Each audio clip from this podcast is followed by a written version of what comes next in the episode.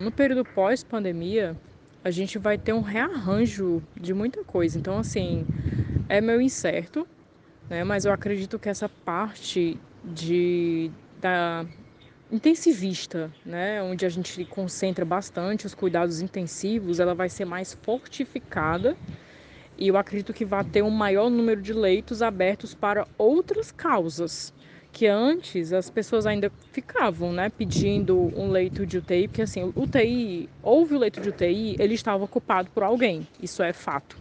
Né? Então sempre houve uma demanda por leito de UTI, né, casos mais graves. E, e aí se faz necessário, se fazia já necessário leito de UTI.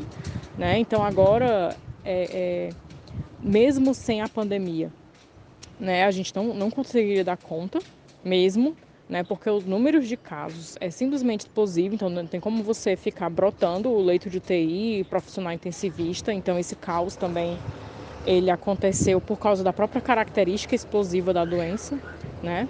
E aí vai se tentando é, ver agora como é que como é que vai ficar, né?